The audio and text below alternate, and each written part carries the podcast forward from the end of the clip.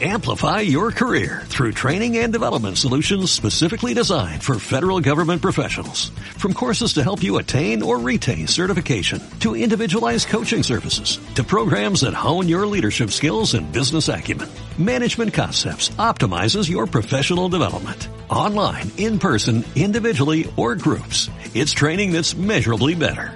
Learn more at managementconcepts.com. That's managementconcepts.com.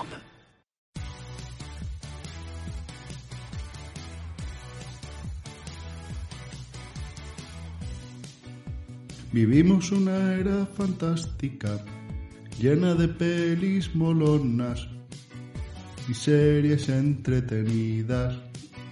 Pero eso no era todo. Grandes programas y dibujitos, música, libros y videojuegos. Los viejos frikis nunca mueren. Un podcast sin igual, lleno de nostalgia y fricadas sin parar.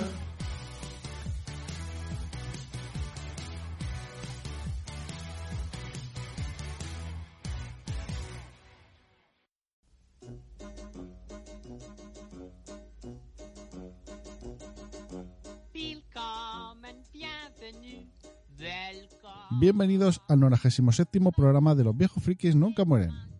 Estamos otra vez aquí desde la silla más friki la podcastfera y en esta ocasión, eh, coincidiendo que el día de salida del podcast es el Día Internacional de la Mujer, he querido buscar una película y un videojuego que estuviera eh, protagonizado por mujeres, pero también que las creadoras de este contenido también sean mujeres.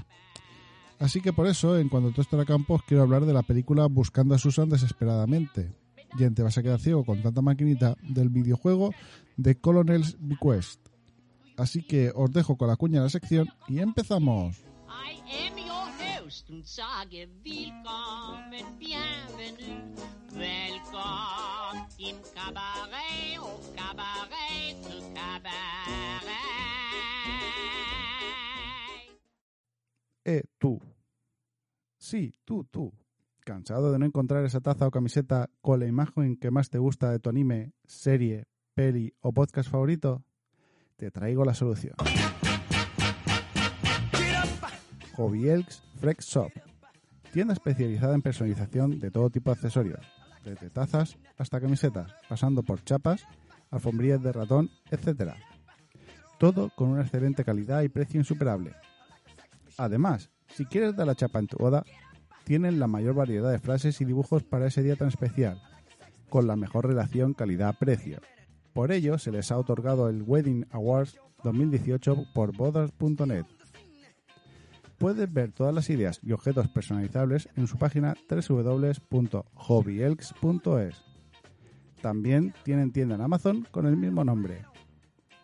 Si quieres algo especial para regalar a una persona o incluso para quedártelo tú, elige el objeto que deseas personalizar y envíales la imagen a su correo info@hobbyelks.es.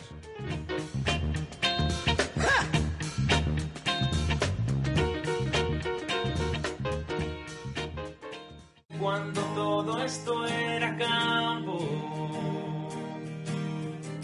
Del póster de Pamela Anderson en mi habitación. De llamarte al fijo grabarte una canción. Intentando que no hablase el locutor.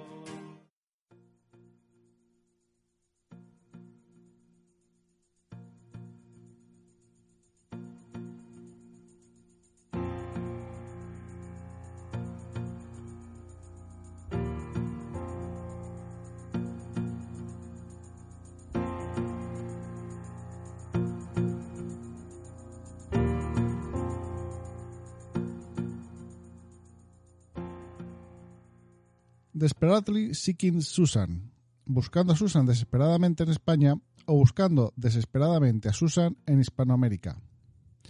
Es una comedia romántica de origen estadounidense que se estrenó en su país de origen el 29 de marzo de 1985 y el 7 de octubre del mismo año en España.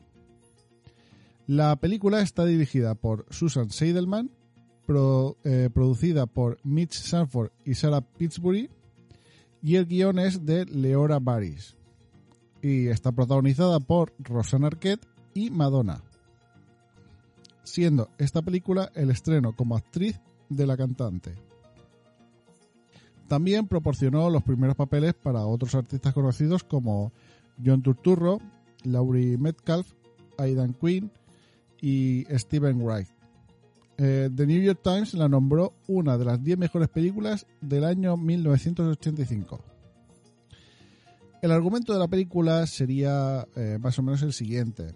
Eh, Roberta, interpretado por Rosanna Arquette, es una ama de casa frustrada, encerrada en un matrimonio aburrido, que vive en las afueras de Nueva Jersey y está fascinada con una mujer que solo conoce por la sección de anuncios personales de un periódico de Nueva York. Esta fascinación alcanza un límite cuando un anuncio titulado Buscando desesperadamente a Susan propone un encuentro en el Battery Park entre esta mujer y un hombre que regularmente la busca. Roberta también va al Battery Park y ve a la mujer, eh, que es Susan, interpretado por Madonna, cuya vida le fascina tanto.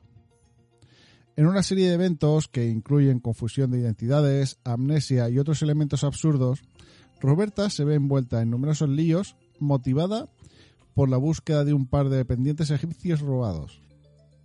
La película fue grabada a finales del verano, principio de otoño de 1984, antes del ascenso a la fama de Madonna. En las primeras tomas externas nadie prestaba atención a la actuación de Madonna, pero cuando estaba terminando el rodaje, unas nueve semanas después, la producción tuvo que contratar seguridad para mantener a los fanáticos fuera del set, porque Like a Virgin y Material Girl de su álbum Like a Virgin se habían convertido en un hit y Madonna se había convertido en una estrella de los adolescentes. La película estaba destinada a ser una eh, clasificación R, es decir, para mayores de 18 años. Pero claro, como he dicho, Madonna se había convertido en la estrella de los adolescentes, así que eh, Orion Pictures recortó el contenido de la película para obtener eh, una clasificación eh, PEGI 13 con el fin de comercializar la película para los fans de Madonna. Entre esos recortes y dado la edad que estaba dirigida, incluyeron la escena en la que Death le dice a Roberta que debería dejar de fumar. Camel no le sentó bien esta escena y, retri- y retiró su patrocinio de 5.000 dólares. En el momento en el que se grababa la película, Madonna estaba tratando de perder peso, o al menos tratando de no ganarlo. Cuando el guion le pedía que comiera, esta escupía la comida al final de la toma. Una curiosidad es que la camiseta naranja de béisbol que usa Susan después de que eh, le quitasen la maleta lleva las letras MC, que son las iniciales de Madonna Ciccione. Otra curiosidad de la película es cuando Gary busca a Susan en, en es el club eh, New Wave, que fue el lugar donde Madonna actuó por primera vez. Aunque la idea original querían que eh, Diane Keaton y Goldie Hawn eh, interpretaran a Roberta y Susan, pero la directora decidió elegir a las recién llegadas Arquette y Madonna. El estudio no tenía mucho presupuesto y quería que la película tuviera actores más jóvenes para atraer a los espectadores más jóvenes. También Madonna tuvo que luchar eh, por el papel contra eh, Melanie Griffin, eh, Ellen Barkin, Jennifer Jason eh, Kelly McGillis, Tuesday, Tuesday Night, Susan Vega. Incluso al leer el guion por primera vez, Rosanna Arquette eh, expresó su deseo de interpretar el papel de Susan. Pero los productores querían que ella interpretara el papel principal de Roberta. Eh, por este papel, Rosanna, eh, Rosanna Arquette ganó el premio BAFTA a la mejor actriz de reparto por su interpretación de Roberta. Eh, fue sorprendente el hecho de que el premio fuera por un papel secundario, ya que eh, reflejaba el aumento de popularidad de, Madonna, eh, o sea que Madonna estaba ganando en ese momento, eh, ya que si comparamos en términos de facturación, números de escenas, líneas de diálogo y la trama, Arquette era realmente la protagonista de la película. En un momento de la película vemos a Roberta encender la tele para ver una receta y vemos que aparece eh, Julia Child, que suponemos por el año de la película eh, sería el programa eh, Diner at Julia's. Para el papel del personaje de Death intentaron conseguir a Kevin Costner o Dennis Quaid, pero dado que habían dos protagonistas femeninas, eh, estos actores no querían ser el tercer violín. Quien sí lo intentó fue eh, Bruce Willis, eh, que estaba listo para el papel de Death, pero como vemos, el papel finalmente se lo dieron a Robert Joy. En la película, cuando Susan entra al periódico para poner un anuncio por palabras, en la puerta hay unos trillizos idénticos, vestidos exactamente iguales. Esto no estaba en el guion. Ocurrió que mientras grababan, la directora los vio eh, caminando por la calle mientras preparaban la escena y quiso que estos aparecieran en la película. Estos trillizos, eh, Robert Safran, eh, David Kellman y Eddie Galán, son famosos en Estados Unidos debido a su historia. Fueron separados al nacer y recibieron mucha publicidad cuando finalmente se conocieron como adultos.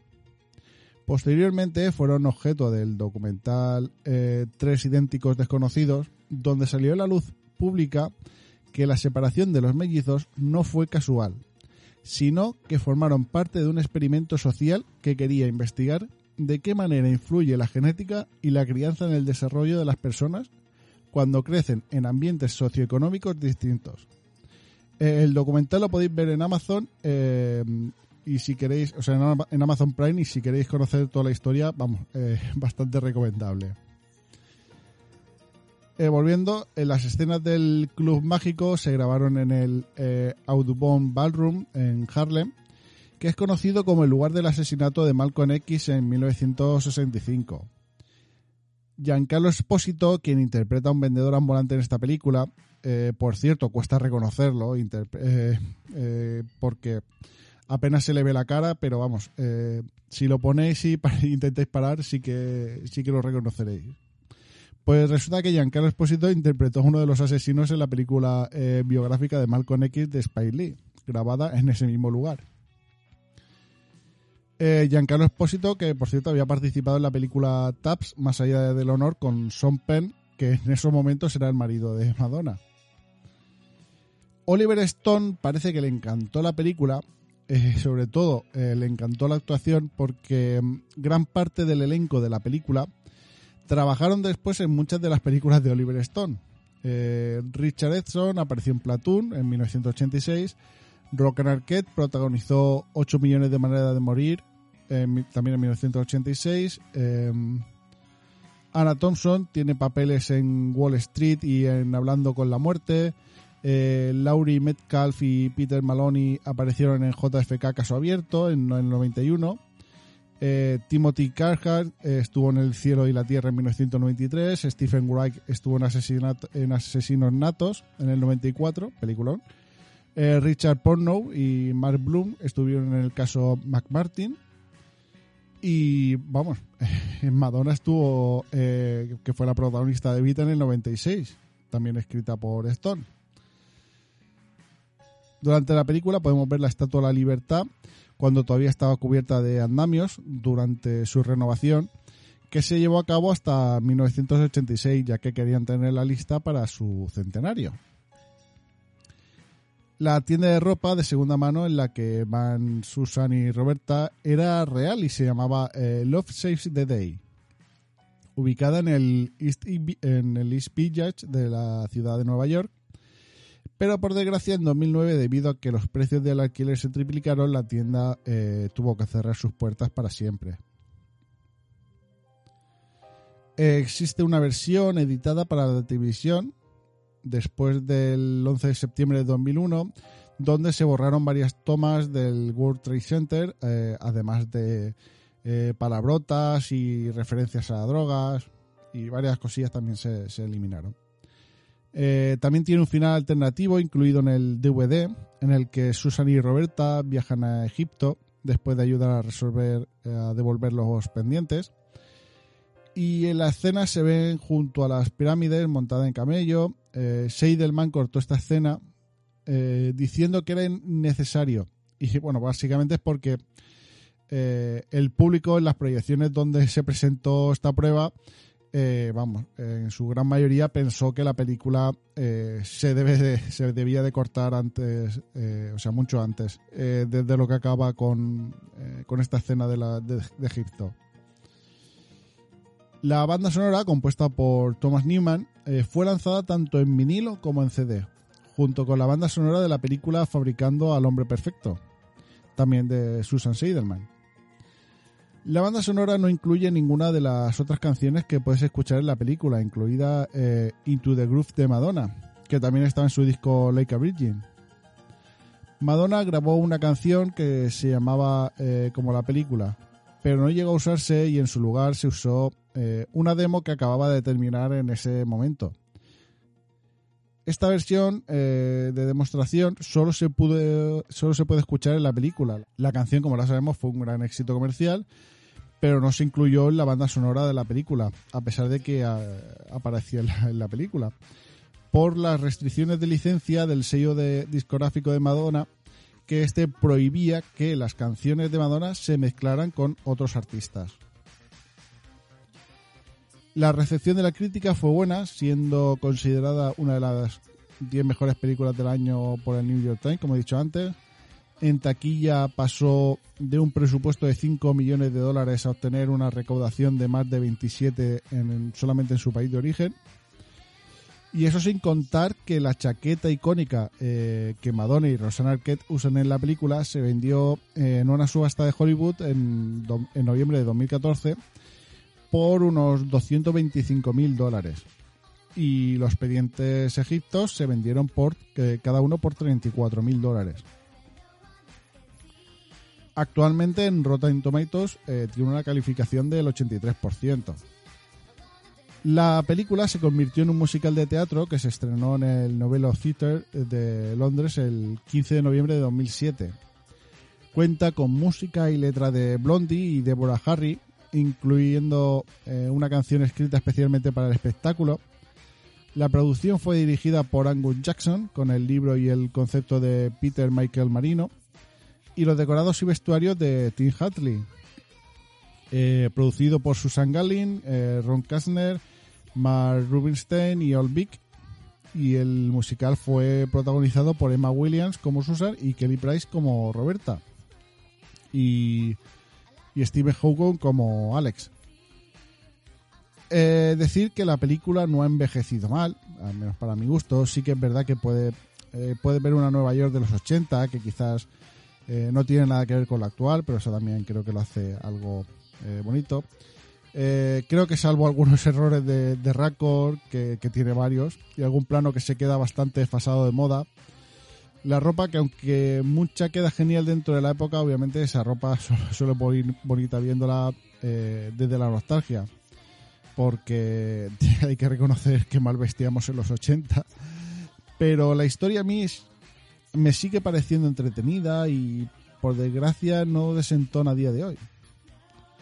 Eh, yo la sigo recomendando, eh, que, o sea, sigo recomendando verla porque, como digo, eh, me ha vuelto a hacer pasar un buen rato. La podéis ver a través de Movistar y en Filmin. Y si la veis o la visteis en su día, no olvidéis de comentar eh, qué tal os ha parecido.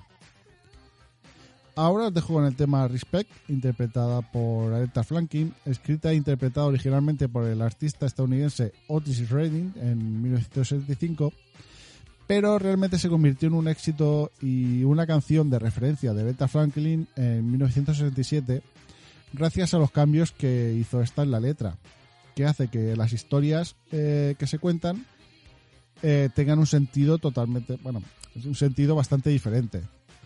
La versión de Redding trata de un hombre desesperado que le dará a su mujer eh, lo que le pida, aunque ella lo trate mal y lo engañe cuando no está, siempre y cuando reciba respeto cuando llega a casa. Sin embargo, la versión de Aretha Franklin eh, es una declaración de una mujer fuerte y segura de sí misma y exige respeto por ello. La versión de Aretha fue un hito para el movimiento feminista y a menudo se la considera una de las mejores canciones de la era eh, rhythm and blues y vamos, ahora sin más dilación os dejo con la canción.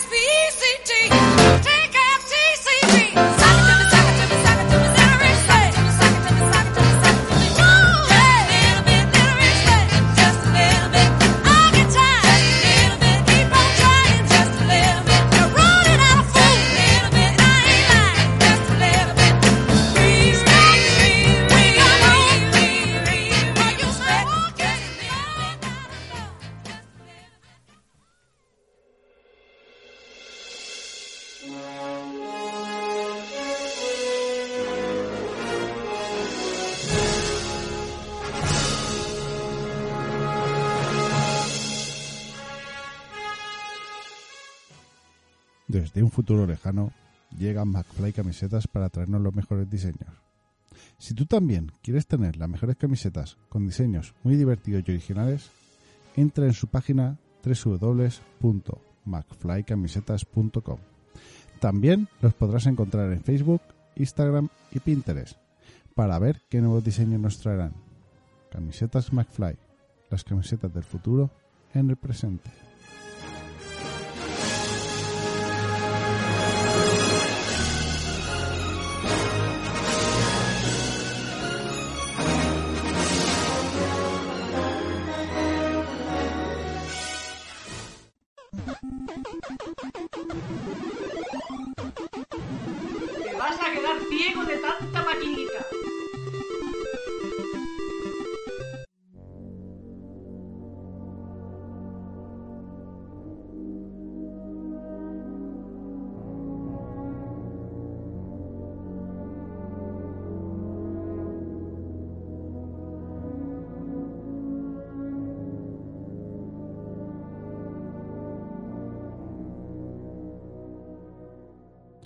Bueno, eh, decir que al igual, eh, al igual que me ha pasado con la película, que encontrar una película eh, que estuviera dirigida, eh, producida, eh, guionizada y protagonizada por mujeres eh, en los 80, que me ha costado bastante, mm, encontrar para videojuegos me ha costado también lo suyo.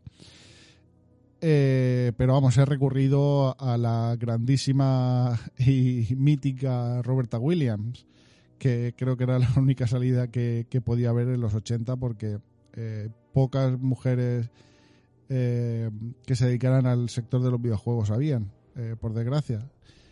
Así que, bueno, os quiero hablar de Colonel's Bequest, que es una aventura desarrollada por Roberta Williams y Jacqueline Austin.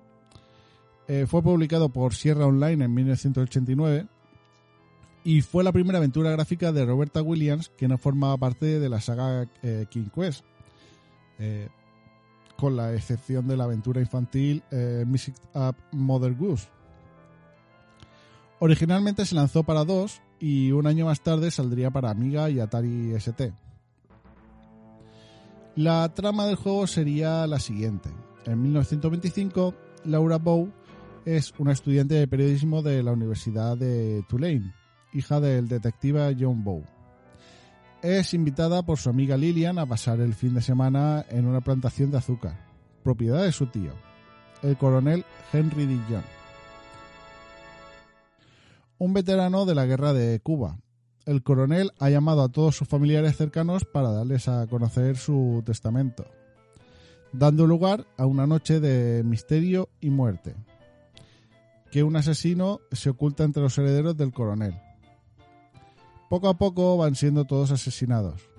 Laura se ve envuelta en el misterio y debe investigar a todos los parientes para encontrar al asesino, antes de que acabe con todos los familiares, o incluso antes de que acabe con la misma Laura.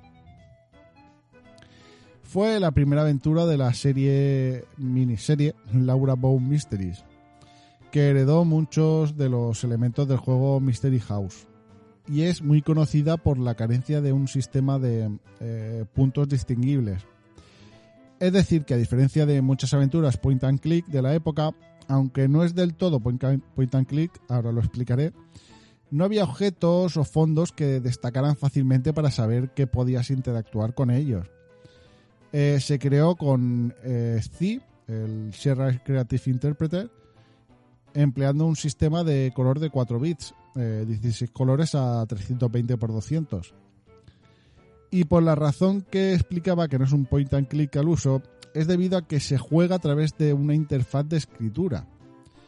Eh, para quien no conozca cómo es, al igual que en una aventura point and click, podías mover a tu personaje por la pantalla haciendo clic derecho eh, donde querías y tu personaje se moverá. También se podía mover con el teclado direccional y pulsando clic izquierdo eh, sobre diferentes lugares era eh, lo más similar a mirar a o explorar a. Eh, pero vamos, para el resto de acciones tenías que ser, o sea, tenían que ser escritas. Es decir, eh, si querías abrir una puerta, tenías que colocarte delante y escribir Open Door. O si quieres coger un objeto, tendrás que escribir pick o take y el nombre del objeto. Aunque tenías que escribir exactamente cómo se llamaba el objeto, el que te diera una descripción con el botón izquierdo facilitaba las cosas. Otra peculiaridad del Coronel Bequest es que no se basa en gran modo solo en resolver puzzles, sino que eh, requiere más de una investigación minuciosa de los personajes que habitan en la mansión eh, y la búsqueda de pistas que permitan encontrar al asesino. Y aunque puedes pasarte el juego solo investigando o solo resolviendo puzzles, eh, la mezcla lo hace aún más divertido, además de que así puedes abrirte eh, un abanico de caminos. Además, algo que aunque no pase en muchos juegos, sí que es cierto que pasaba en las aventuras de Sierra Online, eh, se centra más en la historia de los personajes que en los propios puzzles. Es importante descubrir información sobre los antecedentes y las relaciones de los personajes entre sí. Los puzzles en gran medida son eh, más un aliciente para conseguir una puntuación alta que para terminar el juego. Pero hay que tener cuidado investigando y sobre todo hablando con los personajes, dado que si te ven husmeando, haciendo demasiadas preguntas, podrían molestarse con Laura. Aunque esto eh, al final no modificaba la trama. Cuando te pasas el juego, este te revela pistas e información sobre cosas que has pasado por alto. Y así ayudarte a conseguir una puntuación mayor la próxima vez. Lo que ayudaba a hacer el juego más rejugable. Otro aspecto importante es que la muerte está presente en cada rincón de la casa. Aunque el misterioso asesino no está interesado en Laura Bow, dado que no es miembro de la familia Dillon, eh, al igual que en otras aventuras de sierra, el jugador puede morir o bien por accidente, eh, por cualquier desventura o también por el mismo asesino de, la casa.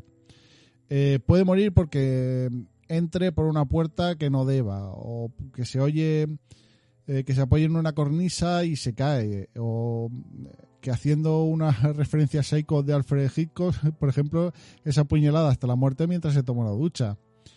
La razón por la que el título es algo inusual es por la larga tradición que tenía Roberta Williams y Sierra en general, dado que incluyen el Quest en el título de casi todas las aventuras gráficas que publicaron. Eh, como por ejemplo King Quest, Space Quest, Police Quest, eh, Quest for Glory, Conquest of Camelot, eh, Conquest of Lockbow o Goblin Quest 3. Eh, como bien decía antes, los personajes son la parte más importante del juego. Algunos de los nombres de los personajes se basaron en personajes reales de la época o en estereotipos comunes de los años 20. Entre los personajes encontramos a Laura Bow, la protagonista del juego, estudiante de periodismo y que se dedica a investigar como hobby. Eh, como he dicho, no es parte de la familia Dillon, pero ha sido invitada por su amiga Lillian Prune.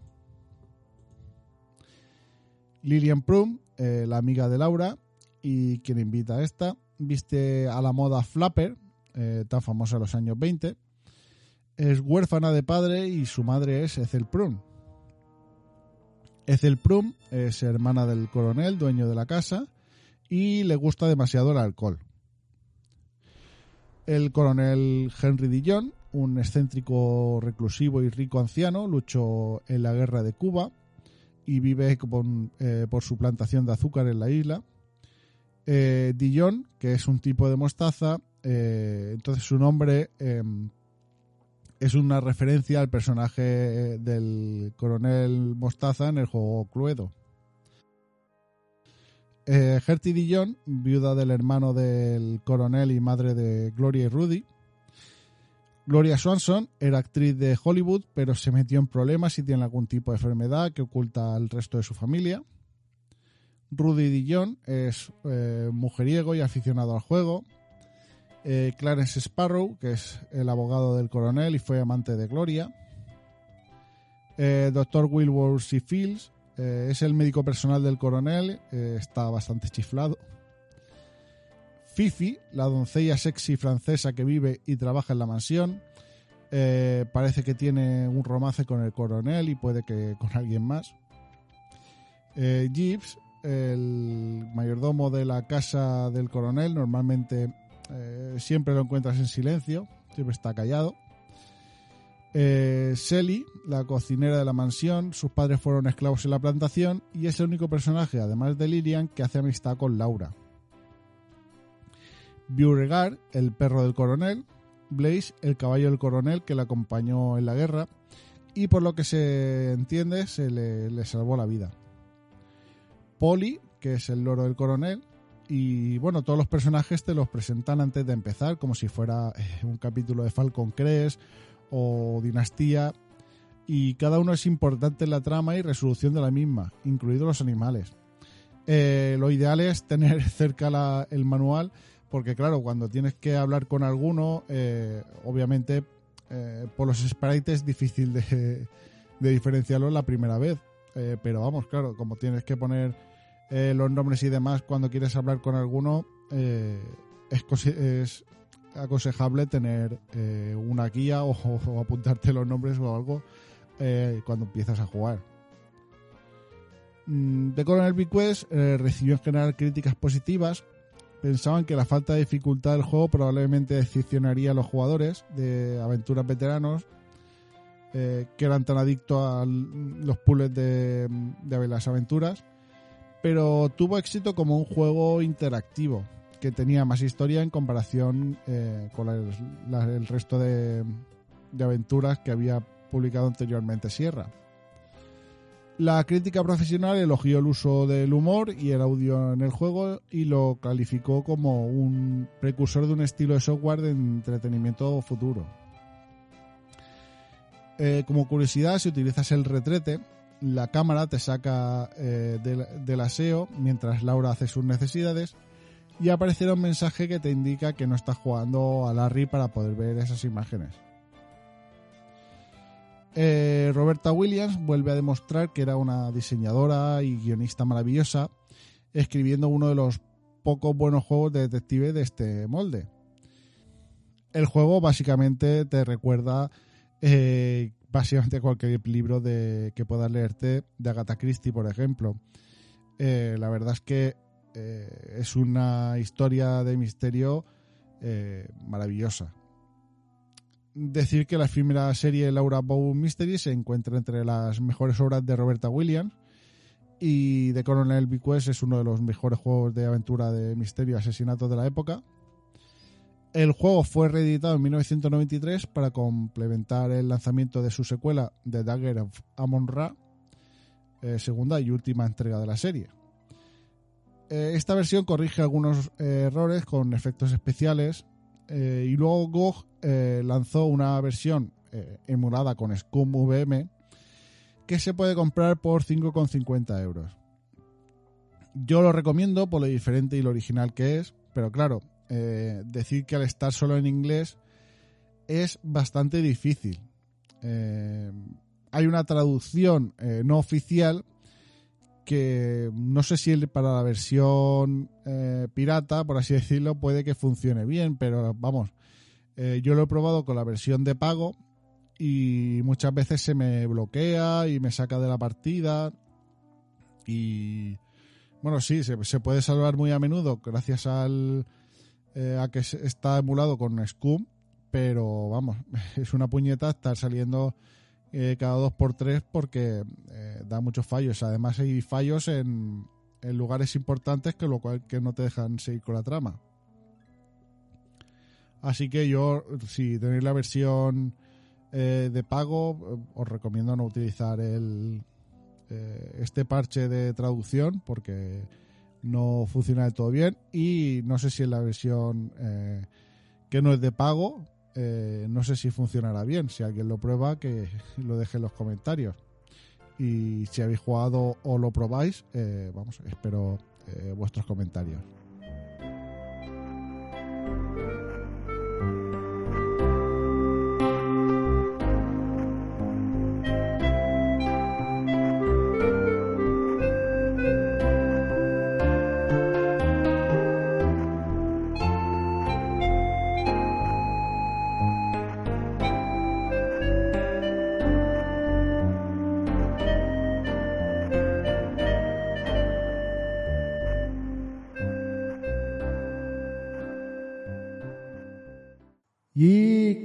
pasa, tronco?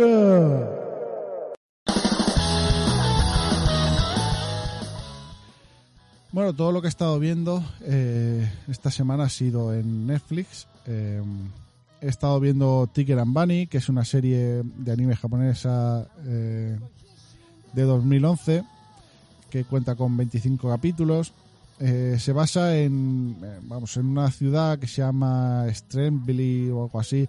Eh, hay unas personas que se llaman Next, eh, que son las que, personas que tienen habilidades especiales y vamos, son eh, superhéroes, pero eh, los héroes no solamente resuelven casos y salvan vidas mm, eh, como, como podrías verlo en cualquier lado, sino que además eh, tienen que ir vistiendo con logotipos y tienen que ir adquiriendo, o sea, que tienen que ir consiguiendo eh, puntos eh, porque eh, todo el rato les sigue la cámara y vas viendo eh, el programa, en- eh, que es el programa creo que se llamaba Giro TV o el no sé si es un programa un canal eh, que- donde te van diciendo quién es el mejor héroe y, y quién es el que más puntos tiene y demás. Y vamos, es un poco parecido a The Voice, sin ser tan eh, hardcore como The Voice. Pero vamos, bastante entretenida y bastante divertida. Eh, la animación es eh, una mezcla así, un poco con 3D, es un poco como era eh, El Príncipe Dragón. Y vamos, es bastante disfrutable. A mí la verdad es que me está gustando. Así que si no lo habéis visto, eh, os recomiendo que, veáis eh, Tiger and Bunny. También eh, vi que habían eh, estrenado un un anime llamado Invasión de Altura. Vamos, En este anime, un adolescente aparece sin saber cómo en la azotea de un edificio de altura considerable y debe elegir eh, entre ciertas opciones para sobrevivir porque eh, vemos que eh, hay unos unas personas con máscara que no es que los quieran matar, parece que los quieran matar, pero mm, te explican enseguida que no te quieren matar, sino quieren que te suicides. Y vamos, eh, va de cómo intentar enfrentar, es un poco como si fuese un, un Battle Royale. Eh, porque ves que hay varias personas y parece como que intentan quedar, que quiere quedar, que tiene que quedar solamente una. Eh, la verdad es que es que eh, eh, lo bueno de la serie es ir descubriendo lo que lo que va pasando porque es, complicado decir. Eh, porque casi todo lo que diga es spoiler porque eh, ya como digo no, no se descubre todo así no te lo explican todo así en el primer episodio sino que lo vas descubriendo conforme vas viendo la, la serie Eh, pero vamos como un ya digo es como una especie de battle royale en el que eh, bueno no tienes que matarse al final unos con otros porque sí que puedes ir haciendo eh, puedes ir haciendo mm, alianzas con otros eh, de los de las personas que van apareciendo ahí. Y es bastante entretenido pero eh, yo lo encuentro demasiado sexualizado o bueno, no sé cómo decirlo sino las protagonistas son mujeres y vamos en- a la mínima se, se está viendo eh, las bragas o se está viendo eh, el sujetador. Entonces me parece un poco mm, sexista pero mm, si quitamos esa parte eh, la serie no está del todo mal. Porque es un poquito gore pero vamos a, a mí me entretiene todo lo que es el argumento de eh, que esta chica tiene que llegar eh, a cierto punto y encontrarse con alguien y eh, cómo se hacen las alianzas, tanto porque vemos a, a dos personas diferentes y te enfoca cómo hacen las alianzas y no sé, es, es bastante entretenido en ese aspecto. En, el aspecto de que luego te empiezan ahí a enseñar y que siempre son mujeres lo que enseñan, bueno, lo- hay algún hombre que se ve ahí un poco en calzoncillos, pero bueno. Eh, casi todo lo que enfocan es siempre eh, muy sexista en el aspecto de la mujer. Quitando ese aspecto, la verdad que no, no está mal. Así que, bueno, yo os invito a que veáis Invasión de Altura en Netflix y, ya juzguéis cada uno si os parece entretenido o no. Hi, I'm Zelda, and welcome to City of Ghosts. También he estado viendo otro, eh, otra serie animada. Bueno, es una serie documental eh, animada eh, que se llama Los fantasmas de la ciudad. Esta serie está creada por Elizabeth Ito, que ganó un Emmy. Y cuenta con voces e historias de, de personas reales de Los Ángeles. Eh, este anime, bueno, este, esta serie animada nos explica eh, que una niña se comunica con, con fantasmas y estos le cuentan historias de, de la ciudad. Eh, me parece súper, súper bonita la serie eh, porque te van contando. por ejemplo, hay un capítulo en el que muchos niños están haciendo skate y entonces pues se encuentran con un fantasma que les cuenta que la suerte que tienen, eh, de por qué tienen el, eh, las pistas esas de skate, porque cuando eh, él estaba vivo y le gustaba hacer skate, no podía hacerlo como lo hacen porque no, no existían esas pistas de skate, tenía que, tenían que planeárselo ellos. No sé, bastante bonita y bastante divertida como te lo explican. Eh, luego la animación eh, es bastante curiosa porque los fondos eh, son reales, o sea, son eh, ves un edificio que es real, ves un árbol que es real y entonces ves cómo se mueven lo que es lo que es la las personas o, o los fantasmas que son bueno los los han reflejado como si fueran nubes. Y bueno pues eso esta niña que, crea un grupo donde pues bueno pues se encargan de investigar a los fantasmas de, su ciudad y narrar las historias que les van contando. Y como digo me parece eh, muy muy muy bonita muy muy entretenida y vamos eh, la recomiendo porque me está encantando. Son solamente seis capítulos de 18 minutos eh, todavía no la he terminado de ver pero vamos lo que llevo visto eh, me parece ma- maravillosa Eh, vuelvo a, a recordar eh, Los fantasmas de la ciudad en Netflix. Os la recomiendo muchísimo.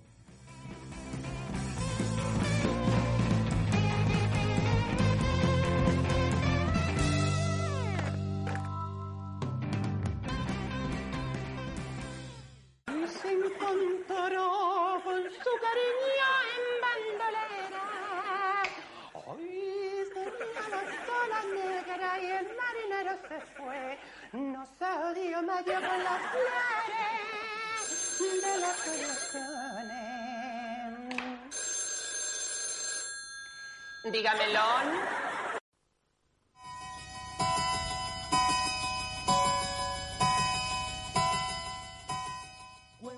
Bueno, pasamos a los comentarios. En el podcast anterior eh, de Punky Brewster y Steve Vique, Arqueología Nintendo decía, gran capítulo. En este caso, tanto la serie como el juego forman parte de mi infancia, de una forma bastante intensa. Recuerdo ver Punky Brewster la mañana de los fines de semana. Me encantaba. Y a día de hoy guardo un recuerdo muy entrañable de esa serie. Por otro lado, el Cite Vique es un gigante del mundo videojueguil. Puede que no haya envejecido igual de bien que otros grandes clásicos, pero eso no quita que sea un juego al que hoy en día puedas dedicarle una buena cantidad de horas. Por cierto, el circuito de Cite Vique del Mario Kart 8 es de mis favoritos. Muchas gracias por el comentario, al que Nintendo. Eh, Punky Brewster yo creo que formó parte de la infancia de muchos. Eh, la verdad es que fue una, una gran serie. Eh, aprovecho para decir que están diciendo que el remake del que hablé que, que se iba a estrenar eh, parece ser que está siendo un fracaso, con lo cual no sé cuándo llegará a España, pero vamos, parece ser que no, no promete nada.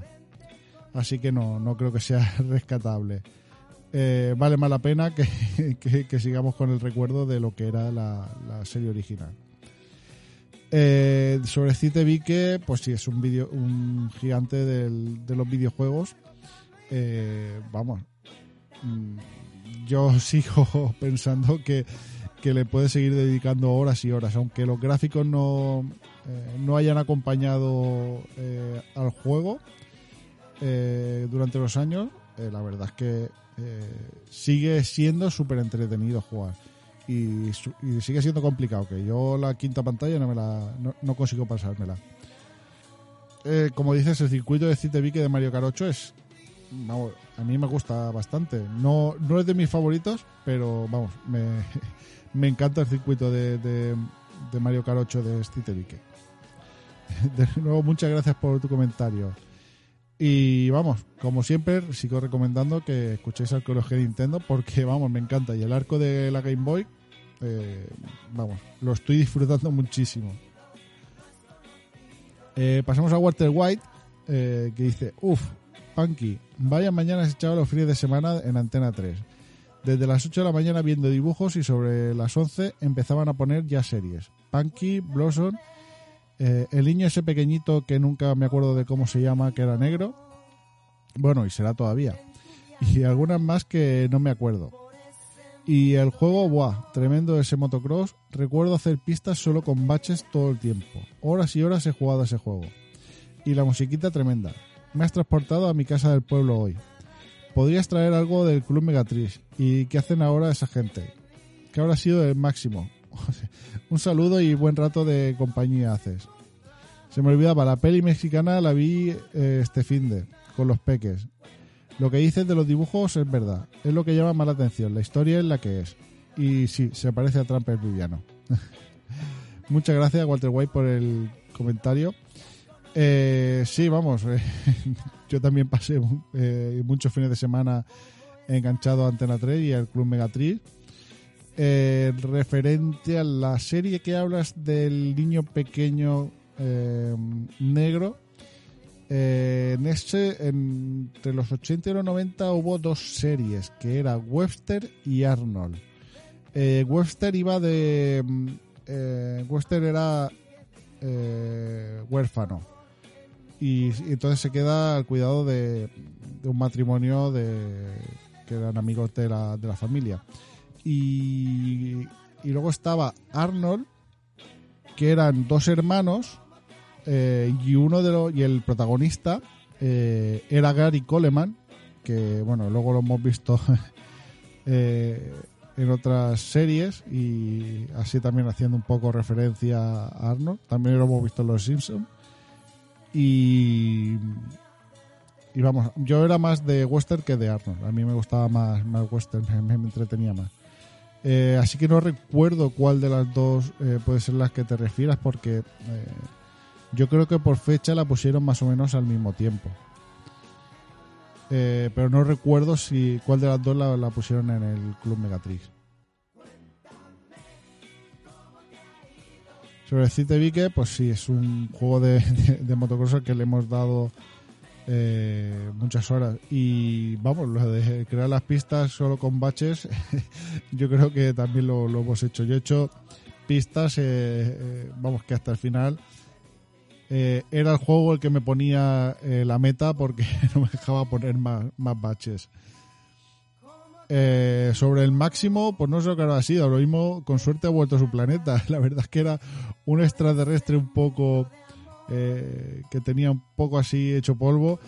Que he de decir que yo tenía una figurita, eh, no sé si me la dieron con los eh, con los fosquitos, los bollicaos, como era tan, tan zampabollo, bueno, y sigo siendo. Eh, no, no recuerdo cuándo, eh, dónde me lo dieron, pero yo recuerdo tener una figura de Máximo también, que era eh, una cosa bastante curiosa. Eh, muchas gracias por tu comentario y bueno, como digo, eh, también digo que escuchéis a KBWW que hace que hace podcast eh, de capítulos de, distintas series como de Servan, WandaVision, que, eh, bueno, ahora ha, tenido que grabar el último, eh, de, eh, de, rompenie- de Snowpiercer, el rompehielo. Eh, y la verdad es que, vamos, lo recomiendo porque eh, se nota la dedicación que le pone a cada capítulo y, vamos, eh, y te saca cosas que, como digo, mm, muchas veces no nos damos ni cuenta. Eh, así que vamos, recomiendo que, escuchéis también eh, KBWW. Muchas gracias por tu comentario, Walter White. PJ Cleaner, que bueno, siguiendo una broma de El COP, eh, el podcast de Soccer Kick de la verdad sobre Cristo, los ovnis y la poca esfera, pues dejó un comentario diciendo, este programa seguro que le gusta a tu hembra. Eh, a lo que Miriam, eh, de, de serie reality eh, podcast, que contesta le gusta, y PJ Cleaner contesta con las caras estas que se están riendo, eh, con lágrimas.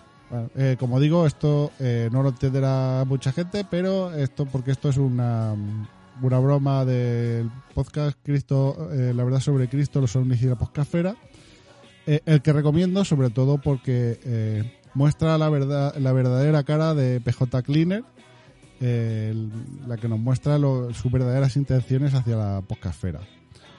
Así que vamos, como digo, os recomiendo que escuchéis el podcast de soccer porque, vamos, eh, muy recomendable. Eh, Guy Brass decía, eh, nuevo chute de nostalgia. Con cada programa que escucho me siento más mayor. Me voy a una esquina a llorar. Propuesta- trae a Miriam de invitada a uno de tus episodios. bueno, eh, no es que no es que la invite, es que eh, vi- vi- vive aquí, o vivimos juntos, puede venir cuando quiera. Bueno, me alegro que, que- me alegro de chutar nostalgia, aunque no era mi intención de hacerte ir a una esquina a llorar. Eh, vamos, eh, es obvio, cada día estamos más mayores, con lo cual eh, es obvio que que te hagas sentir más mayor. Eh, muchas gracias por el comentario y bueno, yo se lo digo a Miriam que si quiere venir de invitada, aunque bueno, ya sé, como digo, eh, ella siempre está invitada a participar cuando quiera. Muchas gracias, Caibras. En el podcast 85 de Hawk, Noche y Dynamite Heady, eh, Soccer decía, por cierto, me pillé el recopilatorio de Mega Drive en PS4 y ya lo puedo disfrutar. Eh, me alegro de que eh, te lo hayas pillado, de que te lo hayas pillado y que y ahora te, preguntaré eh, sobre por, por privado te preguntaré a ver qué tal te parece el Dynamite Heady en PS4 y vamos si se sigue siendo tan difícil. A mí me, me sigue pareciendo eh, complicado. Bueno y hasta aquí el podcast de esta quincena de los viejos frikis nunca mueren. Eh, muchas gracias por haberme escuchado os recuerdo que podéis seguirme y comentar a través de la página de Facebook con el mismo nombre que el podcast. En Twitter e Instagram como arroba. A través del canal de Telegram donde subo cada podcast y alguna chorrada que se me pase por la cabeza. También podéis escuchar el podcast en Evox, Apple Podcast, Google Podcast, Spotify y vuestro podcast favorito. Además, ahora también en la página www.produccionescarballés.com. Si queréis dejar reseña en alguna plataforma, siempre viene bien. Además, también podéis escribir en el mail viejofrikis.gmail.com. Gracias de nuevo por llegar hasta aquí y volveré dentro de 15 días. Hasta entonces, que la nostalgia friki os acompañe.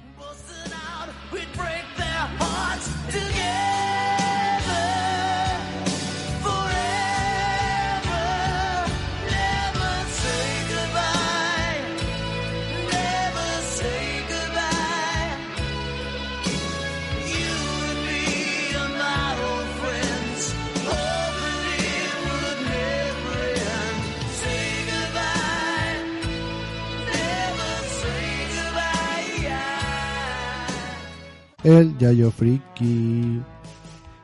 Ya se tiene que marchar, pero volverá muy pronto.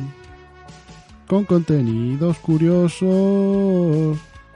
Los viejos friki nunca morirán. El Yayo Friki.